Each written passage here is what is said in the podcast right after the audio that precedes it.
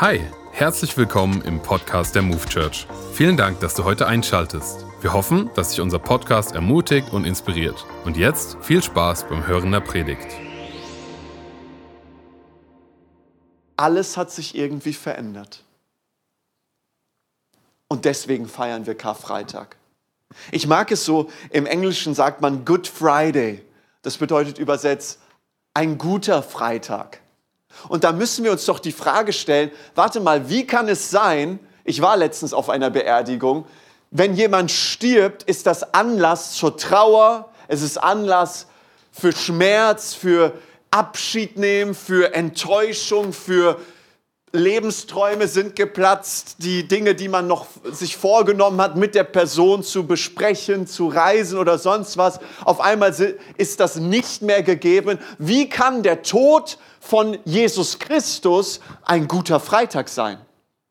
Wie ist es möglich oder ist das Ironie? Wie kann es sein, dass Karfreitag ein guter Freitag ist? Und ich denke, bei diesem einen Satz kann schon der ganze Campus mitsprechen, aber ich werde es nochmal wiederholen, weil es um den Kern des Evangeliums geht. Ähm, manche Leute denken, dass in der Bibel alles gleich wichtig ist. Und ich möchte dir sagen, nein, das stimmt nicht. Die Bibel ist Gottes Wort, aber nicht alles ist gleich wichtig. Das ist ein Satz, den sollte ich, wenn ich dich morgens um 3 Uhr wecke äh, und du aus dem Campus Gießen kommst, den solltest du kennen, okay? Dieser Satz, den solltest du kennen. Alles in dem Wort Gottes ist Gottes Wort, aber nicht alles ist gleich wichtig, denn es gibt eine fortlaufende Offenbarung, die ihren Höhepunkt in Jesus Christus hat. Alles aus dem Alten Testament weist auf Christus und wer er ist und was er getan hat. Und die, die Grundlage des Neuen Testamentes ist das, wer Jesus Christus ist. Amen? Sehr gut. Also wenn dich das nächste Mal jemand fragt, ist alles in der Bibel gleich wichtig, dann sagst du ganz bestimmt, nein ist es nicht.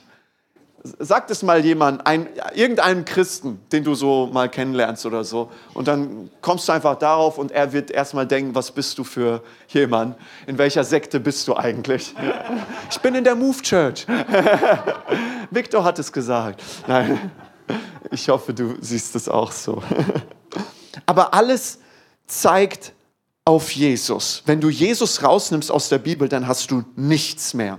So, wenn alles aus, dem, aus der Bibel auf Jesus Christus zeigt, sagt Paulus, und er drückt es so schonungslos auf, aus, in 1. Korinther 3, Vers 11, das Fundament ist bereits gelegt und niemand kann je ein anderes legen. Dieses Fundament ist Jesus Christus. Also Jesus ist das Fundament unseres Lebens. Alles aus der Bibel weist auf Christus. Jesus ist das Zentrum, die Mitte und er ist unser Fundament. Und wenn du es glaubst, sag doch mal Amen. Amen.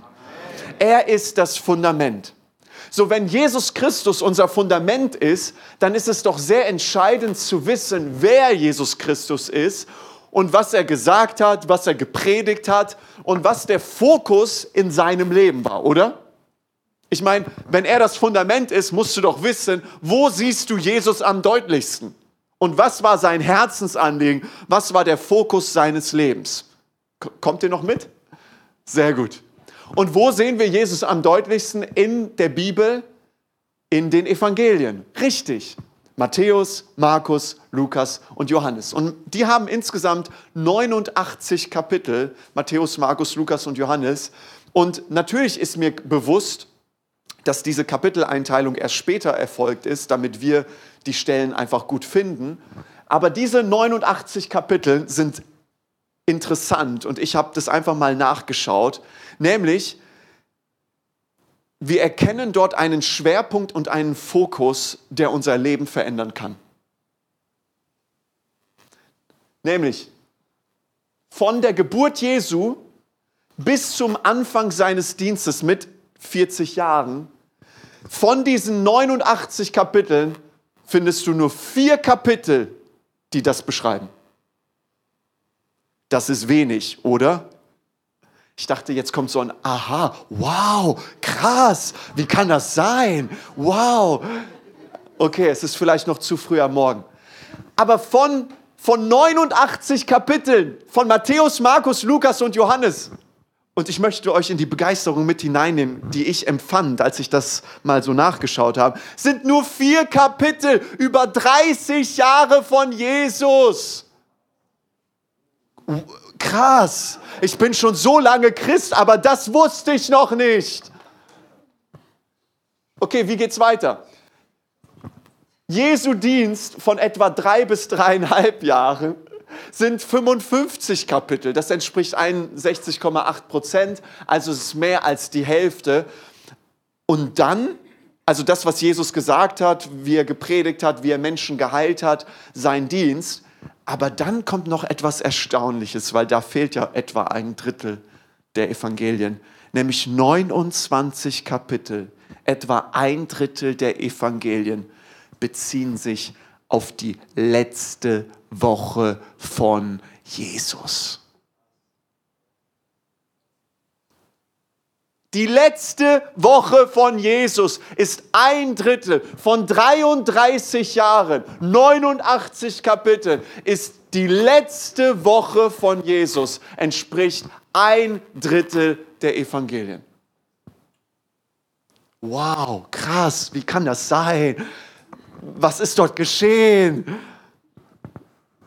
Wenn ich dich jetzt fragen würde, ähm, wo ist der Schwerpunkt, wo ist der Fokus des Ganzen, würdest du natürlich sagen, 61,8 Prozent ist mehr als die Hälfte. Das heißt, der Schwerpunkt ist auf den Dienst von Jesus. Mathematisch gesehen hast du recht. Ich habe mir aber die Frage gestellt, was ist, wenn man das herunterbricht, die Kapitel auf Wochen herunterbricht, was kommt dabei heraus?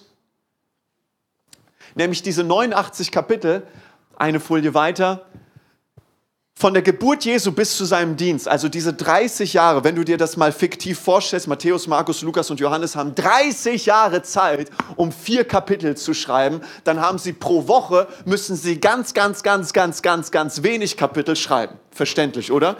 0,0025 Kapitel pro Woche müssten sie schreiben, um in 30 Jahren vier Kapitel zu schreiben.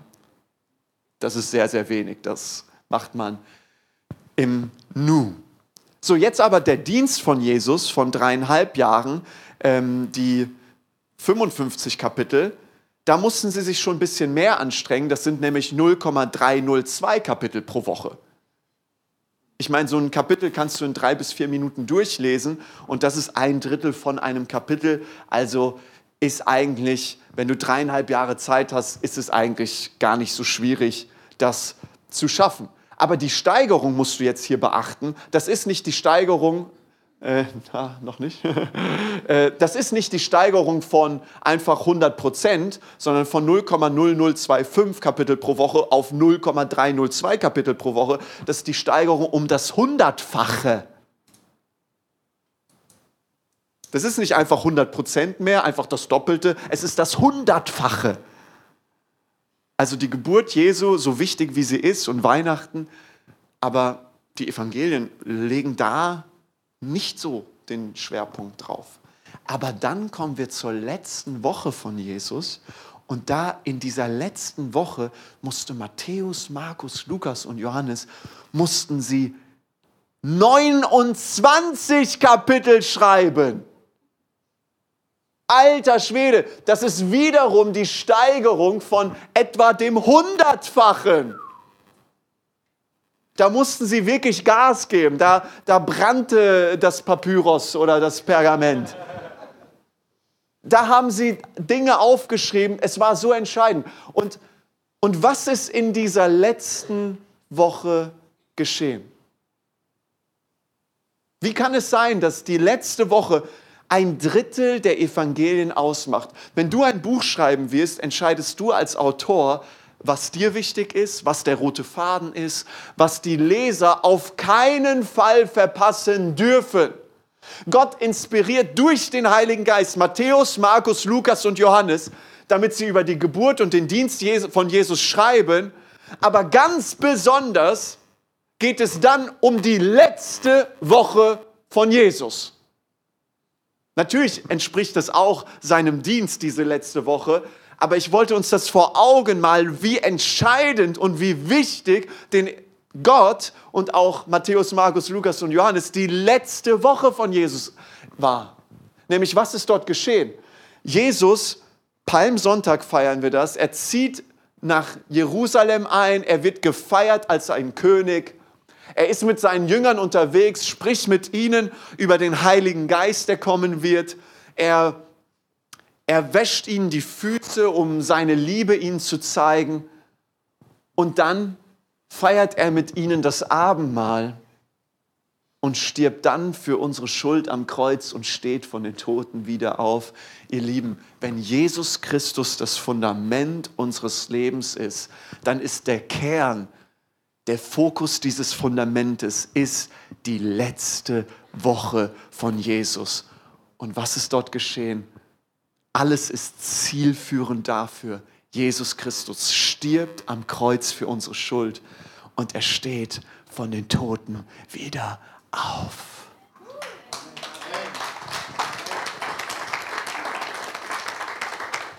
Ja, Jesus ist sogar geboren mit dem Ziel für uns zu sterben. Sein ganzes Leben wurde für diese letzte Woche vorbereitet. All sein Herzschlag, sein Ziel, sein Fokus war diese letzte Woche. Das, was dort geschehen wird. Dafür bin ich gekommen. Genau dafür. Und kurz bevor Jesus dann gestorben ist, hat er das Abendmahl mit den Jüngern gefeiert. Und da heißt es nämlich in Matthäus 26, ab Vers 26, während sie aber aßen, nahm Jesus Brot und segnete es und brach und gab es den Jüngern und sprach, nehmt, esst, dies ist mein Leib. Und er nahm einen Kelch und dankte und gab ihn den und sprach, trinkt alle daraus, denn dies ist mein Blut des Bundes, das für viele vergossen wird zur Vergebung der Sünden. Und in Lukas 22 heißt es, dieser Kelch ist der neue Bund in meinem Blut, das für euch vergossen wird. Und was ist noch so mit dem Abendmahl auf sich hat und was das für eine revolutionäre Bedeutung für, für die Jünger damals und für uns ist, werden wir jetzt durch die Clips sehen. Ja, ich würde sagen, das Passafest war für mein jüdisches Volk bis zu dem Zeitpunkt von, von Jesus das wichtigste Ereignis äh, aller Zeiten. Gott hat uns von Ägypten aus der Sklaverei, aus einer physischen, körperlichen Sklaverei befreit. Wir sind als Volk runtergegangen nach Ägypten und Gott hat sogar diese Sklaverei im Voraus äh, prophezeit. Er hat zu Abraham gesagt, ich werde dir zu einem großen Volk machen, dein Nachkommen, sie werden in einem fremden La Land äh, versklavt werden. Also wir als Volk, mindestens wussten wir das im Voraus, aber wir wussten auch, dass Gott dann uns irgendwann befreien würde. Also wieder diese Erwartung, eine Erwartung auf Erlösung, Erwartung auf Befreiung. Und Gott hat uns dann Mose geschickt als Erlöser äh, aus dieser physischen Sklaverei. Und er ist mit, mit seinem Bruder Aaron zum Pharao gegangen, der damaligen Pharao, der komplett gegen uns war. Und äh, hat gesagt, Gott sagt, lasst mein Volk ziehen, in die Wüste äh, hinausziehen. Und der Pharao hat natürlich Nein gesagt. Und dann hat äh, Gott durch Mose und Aaron gesagt, okay, wenn du mein Volk nicht ziehen lässt, dann werde ich dich richten und ich werde äh, Plagen äh, auf, auf, euch, auf euch Ägypter schicken. Gott hat dann ähm, zehn Plagen auf die Ägypten ähm, geschickt. Der eine war schlimmer als der, der vorherige, bis äh, das aufgebaut hat zu der zehnten Plage. Diese zehnte Plage ist, wo Gott den Todesengel schickt und hat versprochen, alle Erstgeborenen in Ägypten zu töten. Aber beim zehnten Plage, Plage sagt Gott, ähm, dass wir als jüdisches Volk, wir mussten etwas machen, um, äh, um diesen Plage zu entkommen. Und Gott hat uns damals befohlen, ein Lamm zu nehmen. Und wir mussten sicher gehen, dass dieses Lamm wirklich makellos war, also komplett perfekt. Und später sagt Gott, wenn ihr das feiert in der Zukunft, dann müsst ihr so vier Tage lang quasi diese, äh, diese Lamm nehmen und das beobachten, zu schauen, ob es wirklich makellos ist.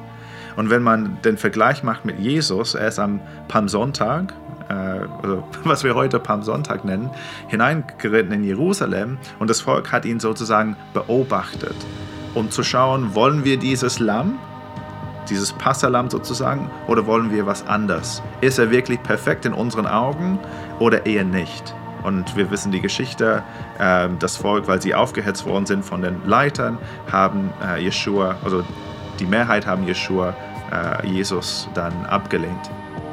Aber zurück zum Lamm. Also dieses Lamm ist geschlachtet worden äh, in der Stelle von dem Erstgeborenen im Haus. Also der Erstgeborene ist nicht gestorben, sondern das, das Lamm ist für ihn gestorben. Und dadurch, äh, wenn, wenn der Todesengel vorbeigeht, sind in den ägyptischen Häusern, in jedem Haus steht in der Bibel, äh, ist jemand gestorben. Also ein furch, furch, furchtbares äh, Plage. Und das hat geheißen, dass der Pharao uns äh, freigelassen hat. Wir durften frei rausgehen aus Ägypten. Und so, so damit, quasi durch dieses Lamm, ähm, sind wir erlöst worden. Und natürlich das Bild für uns, die an Jesus glauben, ist, Jesus war das Lamm er ist für uns gestorben äh, und dadurch sind wir auch geistlich erlöst. Ja, es, ist, es gibt auf jeden Fall eine Parallele zwischen, was damals geschehen ist in Ägypten und dann, was Jesus eingesetzt hat. Und es war, also beim Abendmahl, und es war gar kein Zufall, dass er gerade das, die Passamahlzeit verwendet hat, um das einzusetzen. Die Zeremonie selber, was jede jüdische Familie zu Hause macht, ist ziemlich alt. Und äh, wir wissen nicht ganz genau, ob Jesus das damals gemacht hat oder nicht, aber höchstwahrscheinlich. Es gibt einen Teil von der Zeremonie, wo man äh, drei verschiedene Matzen, dieser ungesäuertes Brot, äh, in so einem Tuch hat und man nimmt die mittlere heraus, also auch heutzutage, man bricht das in zwei und versteckt einen Teil und der andere ist nicht mehr wichtig für uns. Äh, und dieser Teil, was versteckt wird, heißt der Afikomen. Äh, oder auf Hebräisch Afikoman, das ist ein griechisches, griechisches Wort und das heißt das, was danach kommt. Ähm, und es wird umwickelt in einem weißen Tuch, irgendwo versteckt und die Kinder müssen das dann suchen. Und dann äh, ist es zurückgenommen, es wird entwick äh, entwickelt und dann jeder bekommt einen Teil von diesem Afikoman und das wird zusammen eingenommen mit dem Wein von dem dritten Kelch. Es gibt vier Kelche zum Passafest. Und wir wissen, dass Jesus äh, den, den Abendmahl beim dritten Kelch eingesetzt hat, weil im Lukas-Evangelium steht es, dass es der Kelch nach dem Abendessen war. Abendessen ist immer in, in der Mitte. Warum ist das wichtig? Weil der, der, der dritte Kelch heißt der Kelch der Erlösung. Also auf der einen Seite hat Jesus einen Kelch, das heißt der Kelch der Erlösung. Und normalerweise feiern wir, ähm, oder, oder das repräsentiert das Blut von den ersten Passalämmer. Und er sagt, das ist mein Blut von dem neuen Bund. So verbindet sich quasi mit den ersten Passalämmer. Kelch der Erlösung passt einfach dazu. Und dann hat er einen Teil von diesem Afikoman genommen, was, äh, wenn wir darüber nachdenken, es wurde hinaus, herausgenommen von diesem Tuch, gebrochen, äh, äh, versteckt und dann wieder zurückgebracht. Na? Und gebrochen für uns. Und das ist natürlich ein wunderbares Bild von Jesus, der erschienen ist äh, gebrochen ist für uns, begraben worden ist und dann wieder zurückgekommen ist. Und Jesus sagt, das ist mein Körper. Also damit hat er eigentlich den Jüngern gezeigt, was ihm geschehen wird. Es war nicht, ein, als ob Jesus einfach Lust hatte auf Wein und Brot und deswegen hat er das so eingesetzt. Aber wenn er sagt, das ist mein Leib ja, für dich gebrochen oder das ist mein Blut für, für euch ausgegossen, die Jünger hätten das, oder später, wenn er aufgestanden ist, auferstanden ist, haben sie das natürlich vollständig verstanden, was er damit meinte und warum er das gerade beim Passafest einsetzen musste. Also für mich als äh, messianischer Jude ist der Abendmahl viel mehr als nur diese Erinnerung an dem, was, was Jesus für mich und für uns alle getan hat, weil ich denke an die Vergangenheit, die Gegenwart und auch die Zukunft. Und wenn wir dabei denken, Yeshua, Jesus war und ist natürlich Jude, dann spielt das auch eine Rolle in dem Ganzen, um das alle zusammen zu verknüpfen. Na, weil Gott ist der Gott, der, der war, der ist und der, der immer sein wird.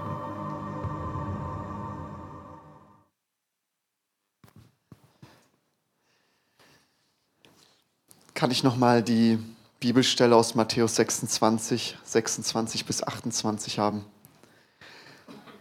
Während sie aber aßen, nahm Jesus Brot und er segnete es. Und er gab es den Jüngern und sprach, nehmt, esst, dies ist mein Leib. Und er nahm einen Kelch und dankte und gab ihn den und sprach, trinkt alle daraus, denn dies ist mein Blut des Bundes, das für viele vergossen wird zur Vergebung der Sünden. Ich weiß nicht, ob es uns bewusst ist, was dort beim Abendmahl wirklich an revolutionärem geschehen ist. Wisst ihr, du musst es dir ungefähr so vorstellen. Ich würde Weihnachten hier sein und sagen, hier, ich habe eine neue Idee. Weihnachten feiern wir nicht den Geburtstag von Jesus, sondern meinen Geburtstag. Und deine Reaktion wäre natürlich, Viktor, was denkst du denn, wer du bist? Und du hättest recht. Du kannst doch nicht sagen, das, was wir jetzt Jahrtausende feiern, das sagst du jetzt einfach, nee, wir feiern da meinen Geburtstag, weil ich auch am 25.12. geboren bin oder so. Das wäre eine Empörung. Es wäre, wie kann das sein? Aber ihr Lieben, genau das macht Jesus. Seit 1500 Jahren haben die Jünger, haben die Juden das Passafest gefeiert und dann kommt Jesus und er bricht das Brot und sagt, Leute, wir feiern jetzt das Passafest, aber dies ist mein Leib. Wir erinnern uns an die Sklaverei und wie Gott uns befreit hat, aber weißt du, wer eigentlich dieses Passalam ist? Ich bin es. Ich bin es. Und für die Jünger gingen die Augen auf, warte, was passiert hier? Gott hat doch mit dem Volk Israel, mit uns hat er doch einen Bund geschlossen. Wir sind doch das auserwählte Volk Gottes und Jesus sagt jetzt, das ist mein Leib, das ist mein Blut zur Vergebung eurer Sünden und das ist der neue Bund in meinem Blut. Wie kann das sein? Was passiert hier gerade? Es ist etwas Revolutionäres, was dort geschieht, was die Jünger noch nicht verstehen, aber wir jetzt mehr und mehr verstehen dürfen. Wir sind in einem neuen Bund mit Jesus Christus. Wir sind in einem neuen Bund mit Gott, unserem himmlischen Vater. Und deswegen ist Karfreitag ein Good Friday. Denn in Epheser 2, Vers 11 und 14 heißt es, denkt doch einmal zurück. Ihr wisst ja, dass ihr wegen eurer nichtjüdischen Herkunft die Unbeschnittenen genannt werdet, und zwar von denen, die sich selbst als die Beschnittenen bezeichnen. Dabei ist ihre Beschneidung etwas rein äußerliches, ein menschlicher Eingriff an ihrem Körper. Wie stand es denn früher um euch? Früher hattet ihr keinerlei Beziehung zu Christus. Ihr hattet keinen Zugang zum israelitischen Bürgerrecht und wart ausgeschlossen von den Bündnissen, die Gott mit seinem Volk eingegangen war. Seine Zusagen galten ihnen und nicht euch. Euer Leben in dieser Welt war ein Leben ohne Hoffnung, ein Leben ohne Gott. Und jetzt kommt's. Jetzt kommt's durch Karfreitag, durch das, was wir feiern können. Vers 13. Doch das alles ist durch Jesus Christus Vergangenheit. Es ist Vergangenheit. Es ist Vergangenheit. Es ist Vergangenheit.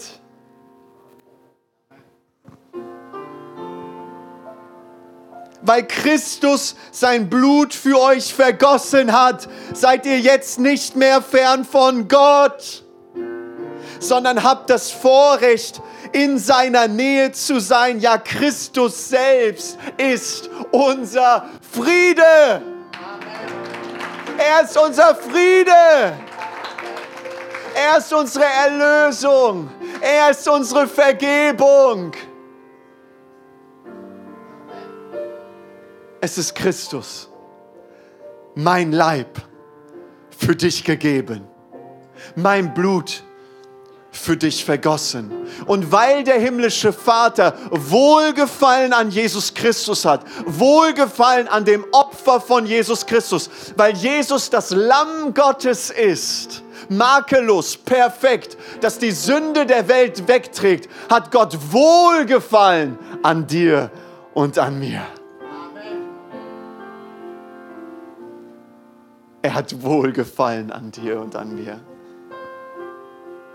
Da gibt es jetzt keine Verdammnis mehr für die, die in Jesus Christus sind.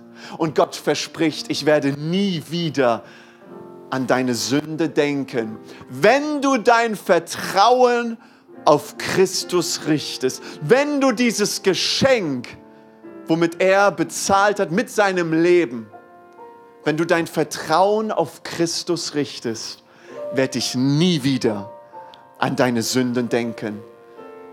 Denn für Zeit und Ewigkeit wirst du dann mit mir verbunden sein, weil Christus dein Friede ist, weil Christus deine Gerechtigkeit ist. Jesu Sterben ist unser Leben. Es ist unsere Kraft. Er ist unser Friede. Und für einen kurzen Moment der Privatsphäre, lasst uns doch einfach unsere Augen kurz schließen. Vielleicht bist du heute hier und du sagst, Viktor, ich kenne diesen Gott noch nicht.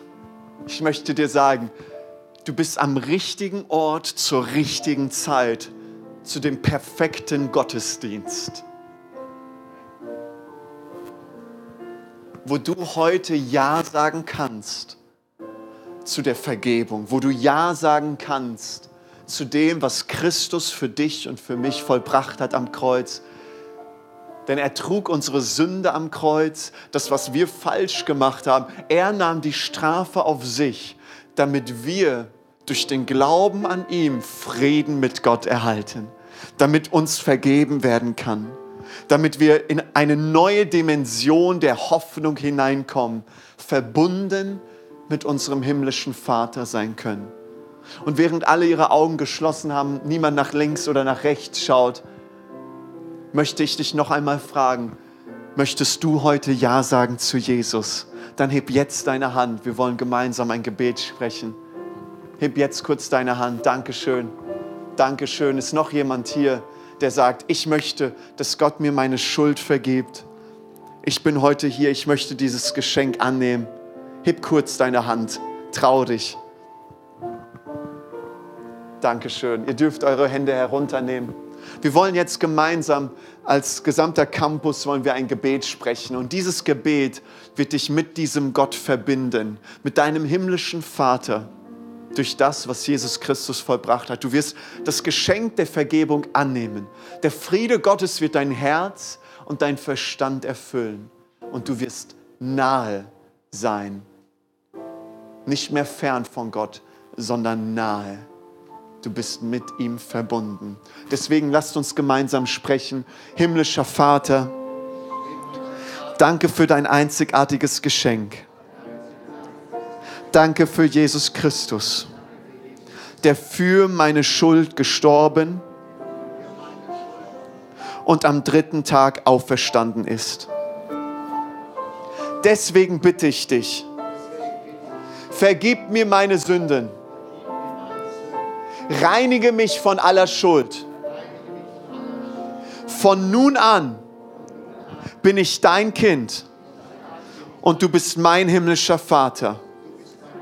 Erfülle mich mit deinem Heiligen Geist. Erfülle mich mit deinem Frieden. In Jesu Namen. Amen. Amen. Herzlich willkommen in der Familie Gottes die beste Entscheidung, die du treffen konntest. Und jetzt wollen wir in eine Reaktionszeit gehen.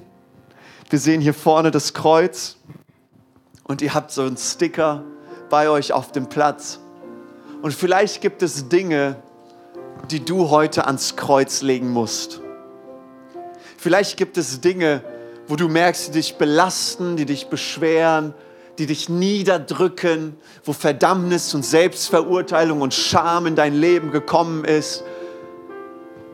Das sind die Dinge, die du jetzt ans Kreuz bringen kannst, die du jetzt Jesus geben kannst. Und ihr habt auch auf eurem Platz gesehen, dass ihr das Abendmahl-Package habt und dort darfst du einfach in der Stille, wo du die Zeit einfach mit Gott genießt, kannst du jetzt einfach das Abendmahl feiern, daran denken, sein Leib für dich gegeben, sein Blut für dich vergossen zur Vergebung deiner Schuld. Und deswegen wollen wir uns jetzt einfach eine kurze Zeit der Stille nehmen. Wir hören noch Markus beim äh, Flügelspielen zu. Aber wir wollen einfach in dieser Gegenwart Gottes sein.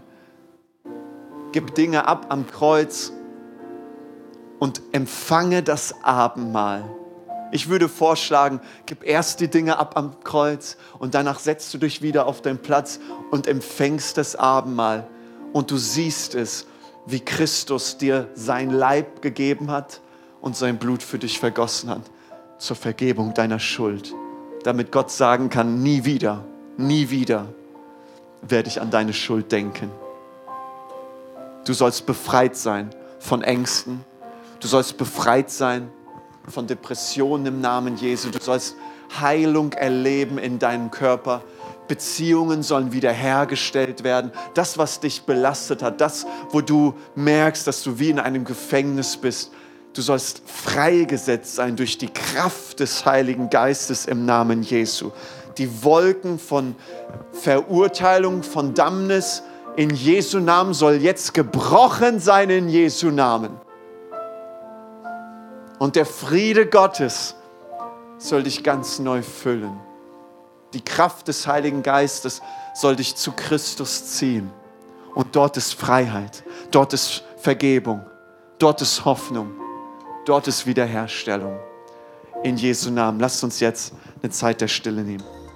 Danke, dass du dir heute eine unserer Predigten angehört hast. Wenn dich die Botschaft angesprochen hat und du eine persönliche Beziehung mit Gott gestartet hast, sagen wir herzlichen Glückwunsch zur besten Entscheidung deines Lebens. Wir möchten dir die Möglichkeit geben, mit uns in Kontakt zu treten und dir dabei helfen, deine nächsten Schritte in deinem Leben als Christ zu gehen. Melde dich dazu einfach auf der Seite hallo.movechurch.de. Wir freuen uns auf den Kontakt mit dir. Und wenn dir das, was du heute gehört hast, gefallen hat, abonniere doch unseren Kanal oder teile diese Folge mit Freunden und rate unseren Podcast. Noch mehr Content und weitere Informationen zu uns als Move Church bekommst du entweder auf movechurch.de oder unseren Social Media Kanälen. Danke fürs Reinhören und bis demnächst. Vielleicht vor Ort in einem unserer Gottesdienste oder wieder hier im Podcast.